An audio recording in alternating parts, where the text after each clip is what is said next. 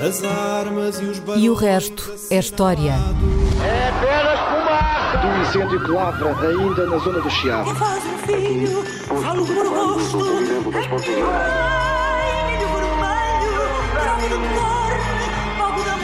Quer transformar este país numa ditadura. Não, não. Com João Miguel Tavares e Rui Ramos. Olá, sejam bem-vindos a este episódio 191 de E o Resto é História, com os dois que já conhece de cor, o historiador Rui Ramos e eu, João Miguel Tavares. Hoje vamos todos para a prisão. Ah, simbolicamente, assim, vamos para a prisão como no Monopólio, vá. É mais precisamente para a prisão de Guantánamo. Prisão de Guantánamo foi um nome que ouvimos vezes sem conta após os atentados de 11 de setembro de 2001, a prisão americana de alta segurança, onde iam sendo colocados num limbo legal, aliás, eh, bastante problemático, os suspeitos de terrorismo capturados pelo exército americano. As notícias da época informavam-nos que Guantánamo ficava em Cuba, mas sem mais explicações, como se fosse normal os Estados Unidos terem uma base naval e uma prisão de alta segurança na ilha de Cuba. Ora, chegou a altura perfeita, Rui, de tu nos contares essa história, porque foi a 23 de fevereiro de 1903, portanto fez há pouco 120 anos, que Cuba alugou perpetuamente a Baía de Guantánamo aos Estados Unidos da América. É claro que desde que Fidel Castro subiu ao poder, essa parte da ilha começou a ser regularmente reclamada pelo governo cubano, mas nem os americanos saíram da base, nem os cubanos tentaram entrar à força, o que é curioso, porque nem sequer aconteceu isso durante a crise dos mísseis de Cuba, de que aliás já falámos neste programa. Ora, o aluguer do espaço, note-se, fica muito em conta, é um ótimo negócio para os Estados Unidos. Guantánamo tem cerca de 116 km ainda é grandito, 116 km e os Estados Unidos enviam anualmente um cheque de 4.085 dólares. Eu fiz o câmbio, 3.825 euros ao governo cubano. Esse cheque, depois o governo cubano recusa-se a levantá-lo desde 1959. E estive a fazer as contas, atenção, que isto, um montante congelado, vai ali em 245 mil euros. Ora Até ao bem. momento. Não dá para muito. Rui, como é que os Estados Unidos da América ficaram na posse de 116 km quadrados da ilha de Cuba pelo preço de aluguer de um bom apartamento em Lisboa? E como é que os americanos têm conseguido permanecer numa ilha comunista ao longo de todos estes anos? E com a renda congelada, aparentemente. Com também. as rendas congeladas. E a Ah, senhoria não levanta a renda. E o senhorio ainda não, levanta, não, não, não, vai, levantar, não vai levantar o cheque. Excelente negócio. Ah, como é que os Estados Unidos ficaram na posse de, desta, deste terreno, desta base em Guantánamo? Ah, bem, primeiro, basicamente expulsando a Espanha da ilha de Cuba. Hum. Em 1898, portanto, no fim do século XIX, Cuba ainda era uma colónia espanhola, era a única, a única grande possessão que, do Império Espanhol que restava. Uh, o Império Espanhol tinha-se perdido na América, o Império Espanhol tinha-se perdido no princípio do século XIX, tinha ficado a Ilha de Cuba. Uh, era uma colónia importante. Uh, a ilha é grande, Muito uma indústria de açúcar hum, tinha sido bastante próspera no século XIX, tinha cerca de um milhão e meio de habitantes, é em muita gente. 1890. Se nós pensarmos que Espanha tinha, nesta altura, fim do século XIX, cerca de 17,5 milhões de habitantes, isso quer dizer que Cuba tinha mais ou menos 10, o equivalente de 10% da população de Espanha, a Uhum. Certo. ilha de Cuba. Portanto, era um, Ok. era um, era um, era um, era um território muito importante. E, e a questão, porque é que ainda era uma colónia no fim do, século século XIX? Por duas razões. A primeira, E tu dizes isso porque já não havia muitas colónias não, na na América. América, não é? esta era a última grande colónia na América. Eh, portanto, todas as colónias espanholas se tinham tornado. Enfim, o Canadá era um domínio, já não era uma colónia, uma- uma- um domínio britânico. Por acaso o Canadá, olha, aqui que tu falas nisso, o Canadá também é um, É uma um boa pergunta. Nunca para- falámos aqui do Canadá, mas também é um belo Não, tema. ainda não falámos, Não. vamos falar um dia destes. Ah, mas porquê é que Cuba ainda é uma colónia? Bem, duas razões. A primeira razão, eh, pensar que 60% da população ah, de que falei aqui no fim do século XIX ou é negra ou mulata, isto é, descendente de escravos. Nos meados do século XIX, a ilha tinha meio milhão de escravos empregados na- nas plantações de açúcar. E, e, em grande medida, os crioulos, e crioulos aqui tem o sentido de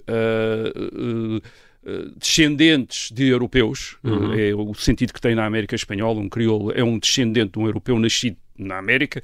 Portanto, os descendentes de europeus nascidos eh, que depois, na ilha de Cuba depois eram, formavam as elites locais. é a é? elite local que eh, durante muito tempo não foram tentados por movimentos de independência como aqueles que ocorreram na- no continente, na América, eh, em grande medida porque tinha um exemplo, que era o exemplo da ilha do Haiti, da, parte eh, eh, francesa da, ilha de eh, que é chamado o Haiti ou até a República de São Domingos, o- e que essa parte no fim do século XIX, aqui, portanto a- a colónia francesa que, que hoje, que hoje em dia tem o nome de Haiti, há uma revolta também uma revolta mais ou menos independentista de senhores de plantações, que dá origem depois a uma revolta de escravos, e os escravos acabam por tomar conta do, uh, do Haiti no fim do século XIX, princípio do século XX. E isso talvez tenha sido um precedente que tenha levado estes senhores de plantações, estes crioulos cubanos, uh, que seriam os protagonistas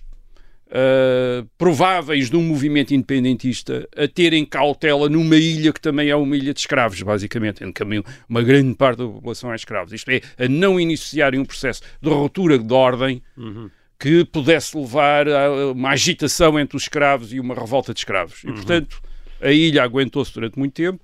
Essa é uma das razões. A outra razão é porque uh, as autoridades espanholas, isto é, a Espanha está muito empenhada em manter Cuba. Sim. Uh, Economicamente muito relevante. Uh, e é importante também, é o último, enfim, o último resto do Império. Uhum. Uh, e, e, reparem, ao contrário das outras potências europeias, a Espanha não está envolvida na corrida à África. Portanto, não, ao contrário da França, da Inglaterra, de Portugal, de, de, da Espanha, da Bélgica, não, tem grande, não está a tentar. No, no, neste fim do século XIX, a Espanha não está na corrida uhum. colonial em África tem a Ilha de Cuba. Aliás, a Ilha de Cuba vale mais do que qualquer colónia uh, europeia Africana. em África nesta altura. Quer dizer, certo. muito mais. Quer dizer, não tem comparação. Uhum. A Ilha de Cuba tem um rendimento. Todas as possessões portuguesas uh, no fim do século XIX juntas não têm uma fração de, de, uhum. de, do rendimento da Ilha de Cuba. Isto é, a Cuba é uma Aí, ilha claro, rica. já não estás a contar com o Brasil, que já era independente. Não, não estamos a contar certo. só no fim do século XIX as, as possessões portuguesas. Sim. Portanto, uh, há, já, na, na, segunda metade do século XIX há movimentos independentistas em Cuba, uh, com, uh, precis, vindos precisamente protagonizados por esta população crioula. Um, e, e a Espanha reage uh, fortemente. Só para dar uma ideia, nos anos uh, 1870 a, a, Espanha chega a ter um exército de 200 mil homens em Cuba, quer dizer, para uma população de um milhão e meio, quer dizer, uhum. uma coisa enorme, quer dizer, um, um, exército enorme de ocupação para garantir, uh, para se garantir contra, contra um movimento, contra a separação. Muitos destes, ou a maior parte destes movimentos independentistas têm uma base nos próprios Estados Unidos. Uhum. Cuba fica muito perto dos Estados Unidos. Os Estados Unidos sempre tiveram grandes uh, preconceitos contra a presença europeia nas Américas, desde 1822. Tem aquela doutrina Monroe de, uh, de não admitir a intervenção de potências europeias nas Américas. Portanto, a ilha de Cuba é algo que os incomoda. Incomoda-os depois também quando a escravatura se continua em Cuba depois de ter acabado nos Estados Unidos. Uh, uh, incomoda-os depois a maneira como a Espanha uh, tenta manter a ordem, criando campos de concentração.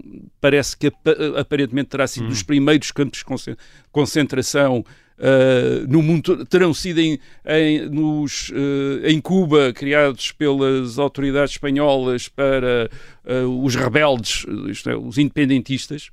E a imprensa americana, no fim do século XIX, está constantemente cheia de notícias sobre uhum. as barbaridades espanholas em Cuba e o insulto que é para toda a América haver uma colónia Uhum. uh, europeia em Também Cuba. há a ascensão da imprensa etc. sensacionalista nos Estados Unidos É, da América. Exatamente, e, fa e, fa fazem uma grande, uma grande, grandes campanhas à volta Uhum. uh, de Cuba. E em 1898, no meio de uma destas campanhas, da, imprensa zangada com aquilo que os Estados Unidos estão a fazer em Cuba, uh, com aquilo que, o, que os, os espanhóis estão a fazer em Cuba, os Estados Unidos arranjam um pretexto para uma guerra com a Espanha, uh, clamando que um, um, barco americano tinha sido atacado no Porto de Havana. Hum. Uh, exigem que a Espanha. Mas estás a dizer que é um protesto porque o barco não foi atacado? Ou porque não Bem, era... alguma coisa aconteceu, aconteceu, ao barco, o barco explodiu. Grave. Não, não, foi grave. Quer dizer, mas as origens disso ficaram sempre, São nunca se percebeu bem okay. uh, como. O, portanto, os Estados Unidos exigem que a Espanha retire de Cuba. A Espanha não retira, tenta fazer frente aos Estados Unidos com, enfim, com, com as suas forças navais. Essas forças navais espanholas são destruídas, uh, quer nas Caraíbas, quer no Pacífico, em batalhas navais em que a Armada Americana destrói completamente Uhum.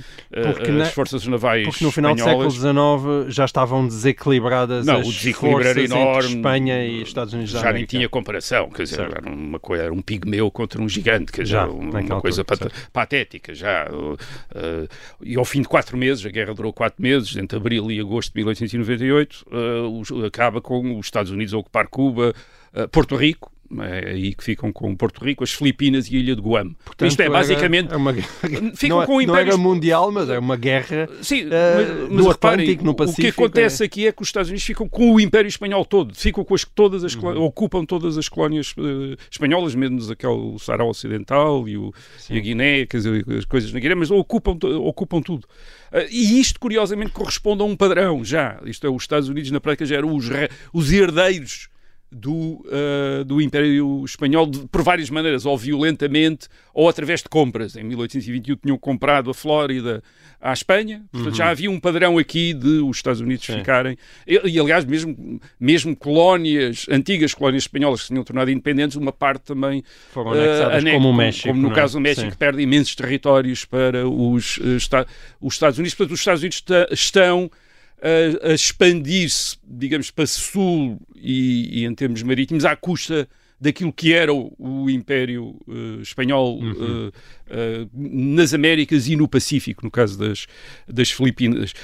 O que é que acontece em 1898? Portanto, os Estados Unidos ocupam e depois conseguem que a Espanha lhes venda Porto Rico, Guam e as ilhas das Filipinas. As Portanto, Filipinas foram vendidas são aos Estados vendidas. Unidos pela Espanha. Cuba, sim, Cuba passa a ser um protetorado dos Estados Unidos. E são os Estados Unidos, em 1902, que, como potência protetora da ilha de Cuba, concedem a independência a Cuba. Portanto, são os Estados Unidos que dão a independência a Cuba. E a Constituição cubana eh, eh, reconhece aos Estados Unidos, ainda já como a Cuba já como Estado independente, reconhece aos Estados Unidos o direito de supervisionar as finanças de, eh, do Estado. Portanto, os Estados Unidos têm direito de supervisionar as finanças do Estado cubano e as suas relações externas. Portanto, os Estados Unidos continuam um regime de protetorado, basicamente. Uh, e, e- e o tratado dá, dá também, e este é que é o ponto, um tratado depois uh, que os Estados Unidos fazem com Cuba, dá também aos Estados Unidos o direito de alugar perpetuamente terra na ilha de Cuba para uma base naval com o objetivo de defender a independência de Cuba. Portanto, Guantánamo inicialmente começa como uma base Certo. americana para defender Cuba Sim. contra eventuais Ou seja, a, ba- e a base de Guantánamo basicamente é contemporânea da independência de É, Cuba. é, exatamente. Aliás, a, ligação entre os Estados Unidos e Cuba continua intensa. Em 1906, o governo cubano entra em colapso, enfim, há problemas políticos lá em Cuba. Eh, E os Estados Unidos ocupam outra vez a ilha, militarmente, instauram um governo militar até 1909. Portanto, isto é, volta a ser governada, basicamente, Pelos Estados Unidos. pelos Estados Unidos. Portanto, a origem, a origem da, da, da base é esta. Guantánamo é um sinal do envolvimento dos Estados Unidos no processo de independência de Cuba Uhum. eh, e, e da, e da presença que os Estados Unidos eh, garantiram depois em Cuba para as suas forças navais que supostamente iriam ser utilizadas Ok. eventualmente para defender Cuba contra agressões. Ok, mas, mas e depois aparece na década de 50 Fidel Castro eh, e a verdade é que Sim, a- os Estados Unidos continuam em Guantánamo. Como é que É, a partir de se explica com um 1959, regime hostil durante tanto tempo? Sim, o, ditador, o Fidel Castro, embora alinhado com a União Soviética, basicamente ele não quer arriscar um confronto direto com os Estados Unidos. Isto é, ele eh, contesta aos Estados Unidos, tem uma retórica eh, anti-americana, mas não quer arriscar um confronto direto com os Estados Unidos a propósito de Guantánamo. Isto é uma tentativa de ocupar Guantánamo. Portanto, o que é que ele faz? Os Estados Unidos também cedem contesta e base, os Estados não? Unidos também não cedem. Então, ter- tem o tratado, tem o direito de lá estar, portanto, tem há um direito internacional de lá estar, quer dizer, Uhum. e, portanto, continuam. E, e, portanto, o que é que Fidel faz? Fidel uh, não aceita os pagamentos. Uhum. uh, e faz aquilo, uma espécie de muro de Berlim nos uh, trópicos, que inicialmente é com catos, quer dizer, portanto, um muro espinhoso, quer dizer, e depois com uma terra de ninguém cheia de minas, 55 mil minas, quer dizer, Ainda para hoje. Sim, para impedir. o- os americanos, entretanto, os- eram minas cubanas e minas americanas. Os americanos acho que aparentemente tiraram as minas de- deles, Deles. mas ainda há. Ah, curiosamente, durante algum tempo, aquele. Portanto, aí, ah, a base é grande. Hum. Eh, tinha uma. Tinha não apenas. ah, instalações de manutenção de navios, depósitos de combustível e essas coisas todas, reparações, e depois empregava muito, bastante gente, bastantes cubanos. Cubanos, não. E, e curio- Mas na curiosamente, 50 os isso cubanos, acabou, não é? não, os cubanos que já eram empregados ah, na base de Guantánamo continuaram a ser empregados na base de Guantánamo. O que os Estados Unidos não puderam fazer foi empregar novos trabalhadores. Ok. Portanto, aparentemente terá sido, acho que é até recente, enfim, uma data recente que os últimos dois trabalhadores cubanos se reformaram e a partir daí, portanto, agora já não há trabalhadores cubanos, eh, mas é uma base grande, tem um, cerca de 8.500 marinheiros americanos e mais uns milhares de trabalhadores filipinos e jamaicanos eh, lá, e incluindo, portanto, essa prisão onde Que se tornou tristemente durante popular, bastante sim. tempo, eh, até hoje, aliás, foram eh, prisioneiros, combatentes inimigos, quer dizer, isto é, capturados no Afeganistão, eh, no Iraque, que foram levados e internados lá. Não é como. Portanto, eles estão numa situação que não são nem prisioneiros de guerra, nem detidos pela justiça americana.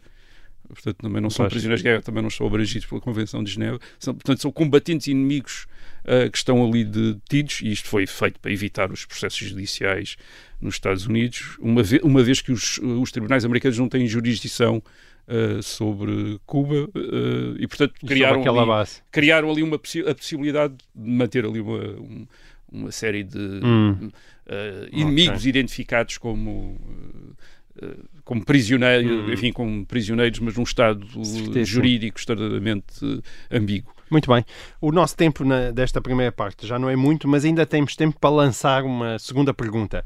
E, e esta é, é uma história comovente e trágica, de enorme coragem, de dedicação a uma causa e, e, sobretudo, de disposição para morrer por ela. Há 80 anos, no dia 22 de fevereiro de 1943, a jovem alemã Sophie Scholl foi executada em Munique pelo regime nazi. Ela tinha apenas 21 anos.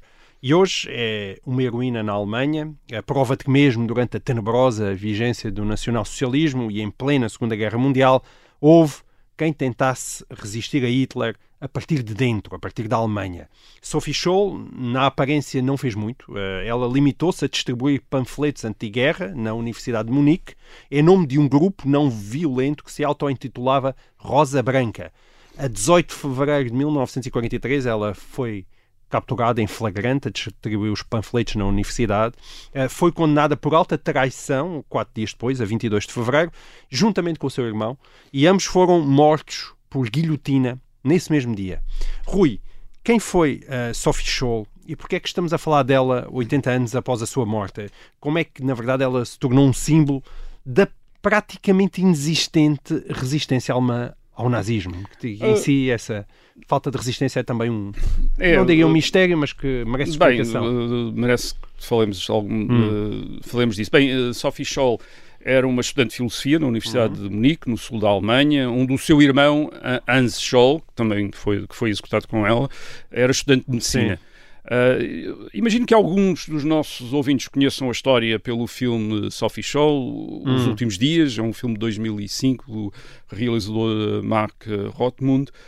Um, e o que é, como, é, como, é que, como é que aparece esta chamada Rosa Branca? Bem, eh, começa pelo irmão, eh, Hans Scholl. Eh, Hans e um pequeno grupo de amigos, eh, vou dizer os nomes, porque não são muitos, o Alexander Schmorel, eh, Willy Graf, Jürgen Wintenstein. Um, eles também são estudantes, são colegas de eh, Hans Scholl na Universidade de Munique.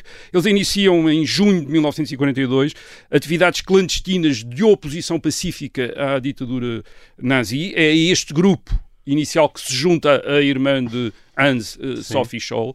Uh, mais tarde vão se juntar também uh, um outro estudante, o Christoph Probst, que vai ser executado com Sophie Scholl e com o Uhum. Hans Scholl, e um professor de música da Universidade de Munique, mais velho, portanto, já não, uh, Kurt uh, Huber, e basicamente, basicamente o que eles fazem é distribuir pelo correio e, e- e em uh, cabines telefónicas uh, panfletos fazem, escrevem, uh, redigem um total de seis, seis, uh, seis panfletos Uhum. uh, a criticar a ditadura nazi. Isto terá tido uns. Eles terão conseguido uh, reproduzir cerca de 20 mil cópias, quer dizer, que, distribuíam, Uh, e os panfletos contra a ditadura nazi eram assinados por esta entidade. ro- A tal Rosa Branca. Rosa Branca, que de facto eram apenas eles Portanto, meia eram- dúzia de panfletos eram estes e meia dúzia de de ativistas. miúdos, de uh, estudantes. meio dos estudantes universitários, com algum uh, apoio. Havia depois outras pessoas que também os ajudaram, outros estudantes, aliás, Hum. também uh, os ajudaram. Um, e eles denunciam aí, uma das coisas que eles denunciam, penso que no segundo panfleto, se não estou em erro, é, por exemplo, o massacre de judeus na Polónia.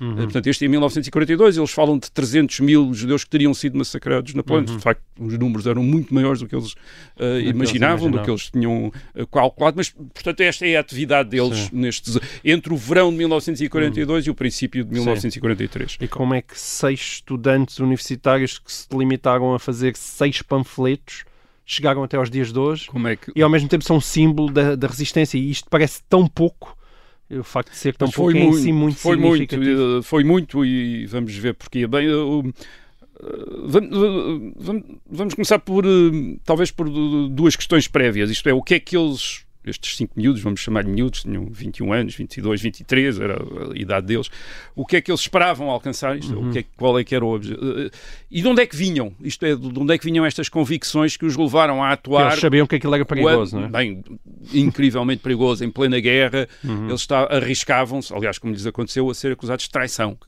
Eh, e a traição é, à era, era a pena de morte. Quer dizer, portanto, aquilo eram atividades de traição, não era apenas de oposição ao regime, era traição. Isto é, em plena guerra, eles estão a, a criticar o governo alemão e a, e a maneira como Hitler estava a conduzir eh, a guerra, e o- além, de, além de criticar e de atacar o regime, a ditadura em si. Mas onde é que vinha este, estas convicções e estes.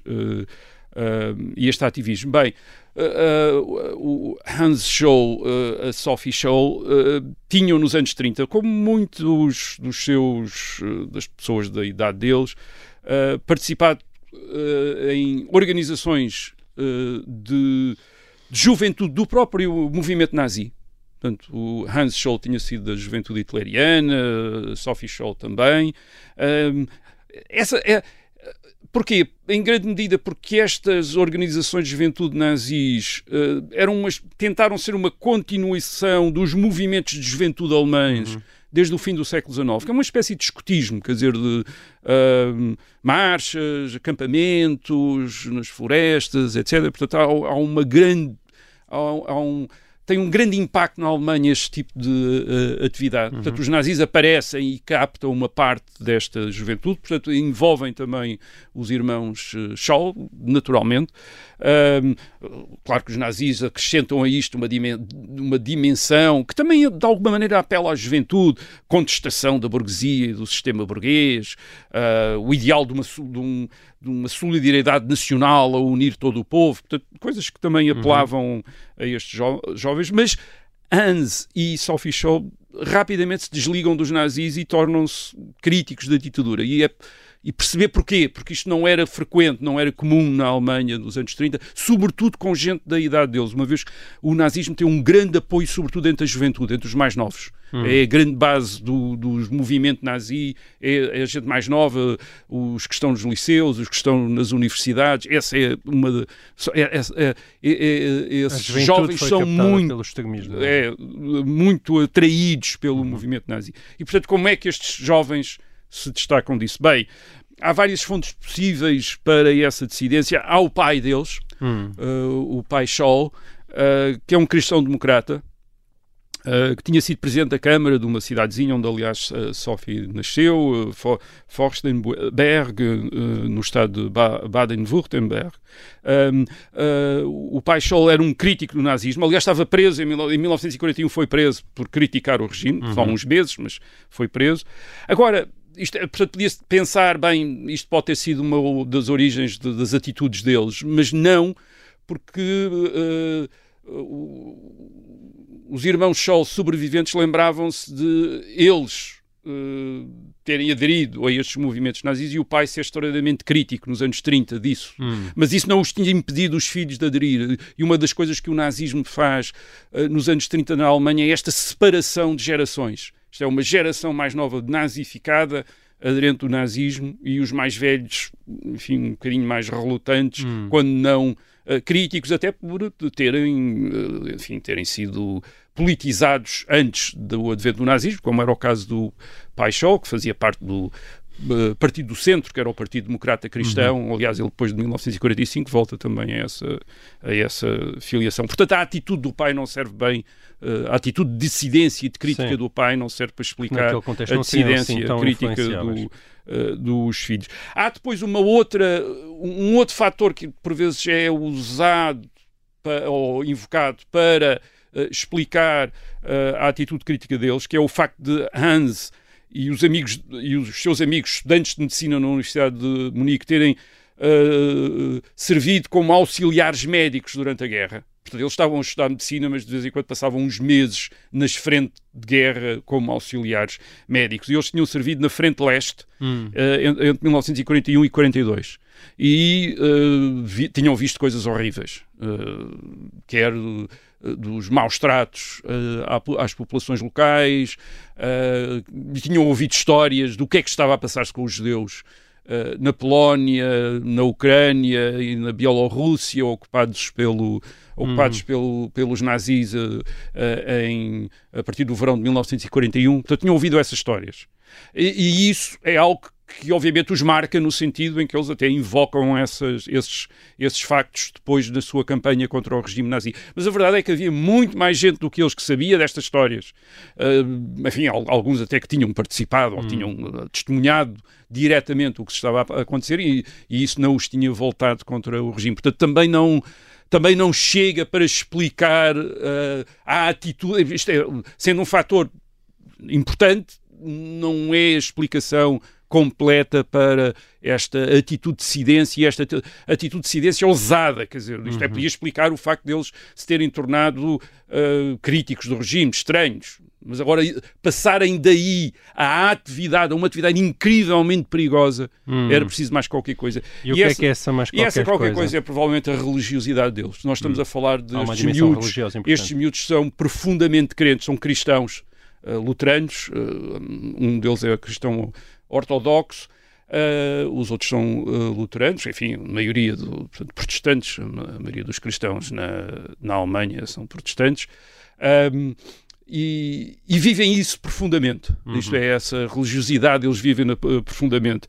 Uh, Sophie Scholl, por exemplo, portanto, ela é uma cristã luterana, mas estava a ler, até dá ao seu namorado, uh, que está na frente de guerra, está a ler o, o Cardeal Newman, que é uma das grandes autoridades do catolicismo britânico no século XIX, um dos católicos mais famosos uhum. uh, do século XIX, até porque era um protestante que se tinha convertido ao catolicismo e chegou a, a, a, a cardeal. E, e, e, Newman, a questão que Newman levanta muito como católico num país protestante, no caso dele, a Inglaterra, mas aqui é a questão da consciência, isto é, de obedecermos à nossa consciência, isto é, do, da consciência como uma, uma via para a relação com Deus e, e, uh, e, e, a necessidade de testemunhar perante essa consciência, isto é, de dar testemunho dessa, dessa, uh, dessa consciência. Isso significa que ganhava uma dimensão política e moral. Moral, exatamente. As duas, as duas coisas. Por um lado, esta necessidade de, uh, digamos, tomar consciência do que está a acontecer, isto é, do, do e, e, e, corresponder aos seus, ao, de alguma maneira adequar a maneira como olhamos para o mundo de acordo com os nossos, de acordo com os valores cristãos e, portanto, olhar como um cristão. Isso por um lado. E, por, e o outro lado, dar testemunho disso. Hum. E dar testemunho é precisamente uh, fazer algo. Isto é o. E se for preciso dar a vida por isso. É o mártir, isto é, nós uh, às vezes esquecemos, o mártir quer dizer testemunho, testemunhar. O martírio é um testemunho. Isto é testemunhar, é dar um testemunho de fé, é, é provar eu estou aqui. E isso é algo que se percebe na correspondência e, no- e aqueles que tiveram conversas com Sophie Scholl, que era algo que era um motivo de reflexão dela. Isto é, dar esse testemunho, fazer alguma coisa. Fazer alguma coisa. Isto é, não está, isto é, ela sentia-se na obrigação moral perante a sua, a sua consciência de fazer ah, alguma coisa. Portanto, a atitude deles não é apenas política, não é daqueles que, por, por terem outras, por, Outras outras preferências, ou serem liberais, ou sociais-democratas, Ou ou uma coisa qualquer, ah, estarem contra o regime nazi, é de cristãos que acham que têm de testemunhar contra aquilo que eles veem como uma barbaridade, Hum. como, um, uh, como um horror. Portanto, a, a atitude deles é muito religiosa, é muito moral, e, por e isso leva-os também a outra coisa, que é uh, desprezarem um bocadinho os métodos de organização dos grupos exclusivamente políticos. Isto é, os grupos exclusivamente políticos fazem uma certa economia do esforço para não correrem grandes riscos. Ora, eles acho que uma parte da pulsão que os leva a, a- a esta propaganda é precisamente o correr o risco. Isto é, eles estão dispostos a sacrificar-se. Faz parte, eh, faz parte da, do, daquilo que eles pretendem fazer, correrem esse risco, sacrificarem-se. E, aliás, é, é assim que se explica como é que eles são presos. Eles tinham conseguido distribuir hum, os panfletos discretamente, mas em em fevereiro de eh, 1800 e- eh, 1943, a 18 de fevereiro, 18 de na fevereiro. Universidade de Munique, eles vão distribuir panfletos na Universidade de Munique e a Sophie eh, atira os panfletos do alto da galeria para o átrio principal da entrada da Universidade, portanto ela atira Um os panfletos, é? Uh, é identificada por um porteiro que chama imediatamente a polícia, eles são presos. E, e porquê é que ela faz isso? Quer dizer, parece um impulso, mas, mas corresponde basicamente à ideia de um sacrifício, isto é, de testemunhar, de dar um testemunho. Quer dizer, isto é, uh, só para ter a ideia de tão importante como isto é, portanto, a Sophie Scholl está, está interessada, embora seja uma cristã luterana, está interessada nitidamente no, no catolicismo e neste autor católico que é o Cardeal Newman. Há um amigo deles, que é o Christoph Probst, está também nesse processo. E uma das coisas que o Christoph Probst faz, também é um estudante de medicina, é o autor, aliás, de um sétimo panfleto, não, hum, uh, pouco antes de ser executado, ele pede para ser batizado católico. Quer dizer, é a última vontade dele. Quer dizer, portanto, uh, aquilo é tão importante para ele que naquele último, quer dizer, quer morrer como católico, quer dizer, no- na, na- na- naquele momento é a coisa que lhe ocorre, é, é pedir para ser católico. Portanto, eh, eh, eles são miúdos e a Sophie Scholl aparentemente até nem era uma pessoa assim muito, era uma, uma rapariga assim mais ou menos pequenina e portanto ainda devia parecer mais novinha do que era, do que os 21 anos, de tal maneira que a polícia inicialmente não acredita que a Rosa Branca sejam eles. E, portanto, eles julgam que a Rosa Branca é uma, é uma grande organização clandestina que está a espalhar os panfletos e não acreditam que são meia dúzia de miúdos. Isso significa dizer, que a Rosa Branca preocupava a polícia. Sim, porque eles julgavam que era uma resistência, quer dizer, um- uma organização de resistência, talvez eh, sustentada pelos aliados, ou uma Uhum. coisa qualquer assim, dentro da Alemanha, e depois não acreditam que são aqueles miúdos ah, que têm ali à frente, quer dizer, Sim. uns amigos, quer dizer, um, um pequenininho grupo de amigos que conseguiu fazer isso. Agora, o que é que eles pretendem? Quer dizer, eles estão a dirigir-se a uma sociedade em que provavelmente os entusiastas pelo nazismo talvez não sejam maioria. Há um, há um, um jornalista alemão que, exilado, que é o eh, Sebastian Hafner, eh, que está exilado na Grã-Bretanha, que publica em 1940 em 40 um livro sobre a Alemanha, e, e o eh, Sebastian Hafner pensa, calcula, diz provavelmente não mais do que 20% da população alemã está com o regime mesmo, quer dizer, está entusiasmado pelo regime. E diz, a maior parte deles são os jovens. Os jovens são uh, o grande da base de apoio Portanto, do que regime. Portanto, é um dizer- quinto da população. Exato, 4, quintos não está Quatro entusiasmado. quintos Então, não está- Como é que se explica que, apesar de toda a resistência, seja É- tenha sido tão pequena, ao, ponto de nós estamos a falar E de o- Sophie Scholl, eh, que lançou panfletos na É, Universidade eles- de Munique, tornou-se uma esta maior parte porque houve pouca gente a fazer alguma o, coisa. O Sebastian Hafner explica isso. Ele diz que a maior parte da população está como paralisada. Hum. E está paralisada por razões. Uh, primeiro, a primeira razão uh, para, para não fazer nada é uh, a enorme violência da repressão. Isto é, uh, co- aliás, com uma condenação à morte dos irmãos Scholl e dos seus amigos por uma coisa mínima, quer dizer, que é distribuir uns panfletos, quer Sim. dizer. E a velocidade. E quatro e dias depois, depois estavam guilhotinados. eles são julgados, condenados e executados no mesmo dia. Sim. É, é basicamente são linchados. É isso que eles são. São linchados, quer dizer, pelo, eh, pelo regime. Portanto, a violência é extrema. Bem, isso já é uma razão para as pessoas terem uma grande cautela em relação ao que dizem, ao que fazem, etc. Depois, há outra coisa que eh, o Sebastian Hafner acha que é muito importante, que é o, o- o sucesso dos nazis.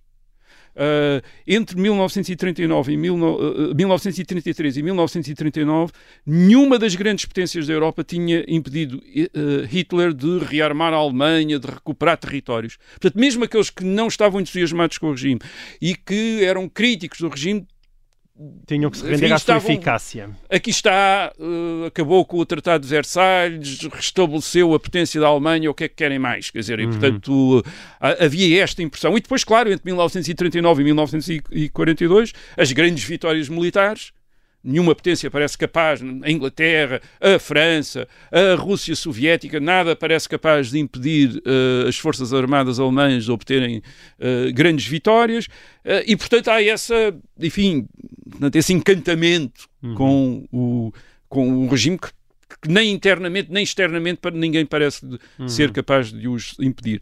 É verdade que em janeiro, fevereiro de 1943, nós estamos aqui numa conjuntura já diferente. Certo. Uh, há a derrota de Stalingrado, uh, há a derrota no norte da África também, Uhum. que é também muito importante, ainda não falámos disso, mas vamos uh, falar este falar, ano. Um, e portanto a Alemanha de Hitler neste momento já não parece capaz de ganhar a guerra. Mas aqui entra uma terceira coisa, que o Sebastian Hafner em 1940 ainda não- estava, eh, ainda não podia dar como um facto, mas já estava de alguma maneira a prever, que é a sensação de muitos alemães de que a derrota de Hitler seria a destruição total da Alemanha e, portanto, para defender a Alemanha é preciso estar com o- é, é- é preciso defender o é preciso defender o regime na prática. Uh, isto é, do que os aliados seriam implacáveis contra a Alemanha. Portanto, que haveria uma da parte quer da, ti- uh, da ditadura de Stalin, uh, quer da parte dos aliados, haveria retaliações contra a Alemanha e, portanto, haveria razão para Sim, estar com Nós já para falámos disso resistir. aqui, a propósito da Pronto. resistência em Berlim mesmo até ao fim. É, não é? não há Até alternativa ao à luta. do regime. Hum. Não há alternativa à luta. Ou, ou seja, mas reparem, estas três razões que eu dei, dei são todas razões. É tudo racional, é muito racional. Uhum. E portanto, aquilo que. E é essa racionalidade que, que leva quer à colaboração com o regime, quer à passividade, isto é, a não fazer nada. E, portanto, é, é essa a atitude da maioria. E, e é preciso, o que é que é necessário para romper isto? É, é necessário mesmo uma grande convicção moral. Isto é uma grande pulsão moral para alguém ir para além daquilo que é racional, uh, para se opor ao regime. E é isso que estes miúdos têm. Quer dizer, que os, os, Scholl, uh, os irmãos Scholl e os seus amigos têm. É, é esta grande convicção moral e, e aquilo que eles esperam suscitar. E suscitar também com o, com o exemplo da sua audácia, o do seu sacrifício, é esta, é o despertar a consciência moral da Alemanha. Isto é, uh, uh, e torná-la prioritária em, em relação a todas as razões que levam uns a aceitar e outros a colaborar com o nazismo. E é, é isso que Sophie diz no julgamento, quando lhe explica porque é que faz isso. Ele- Alguém tem de fazer alguma coisa. Portanto, ela diz, alguém tinha de fazer alguma coisa. E é isso que terá dito a uma companheira de cela, ou outra prisioneira, que ela terá, terá dito, eh, e isto é a minha paráfrase, é, como, como é que podemos esperar que o bem triunfe se ninguém está disposto a morrer por isso? Uhum. E, portanto, é- é- frase ela está forte. disposta a morrer por isso. Aliás, há um, um, dos, eh, um dos outros membros da, Da Rosa, Rosa Branca, Branca. que é executado mais tarde, que é o Alexander uh, Schmorrel, eh, que era um cristão ortodoxo. Ele diz, eh, as suas últimas palavras eh, são cumpri a minha missão na Terra, nada mais tenho a fazer aqui. Portanto, Uhum. eh, isto é de uma certo... É muito profundo a convicção religiosa deles. Quer dizer, a, a convicção religiosa deles que os leva Uhum. a, a este ato de confronto absolutamente desproporcionado com um regime uma ditadura que, que eles obviamente não conseguem abalar a não ser moralmente. É isso que eles querem fazer. É dizer aqui está alguém que recusa este regime, recusa as razões, as razões da ditadura eh, por um. eh, o, o, o, o que é que eles con- Osses Morrel, aliás, foi declarado santo. é certo? santo da Igreja Ortodoxa Russa fora da Rússia. Uhum. Eh, Portanto, é uma Igreja Ortodoxa Russa fora da Rússia, que é, constituída pelos, pelos imigrados e exilados Sim. russos eh, depois de Portanto, é uma, 1917. uma figura. É, e portanto Claro. ele tornou-se um santo, isto é, foi reconhecido como santo por essa.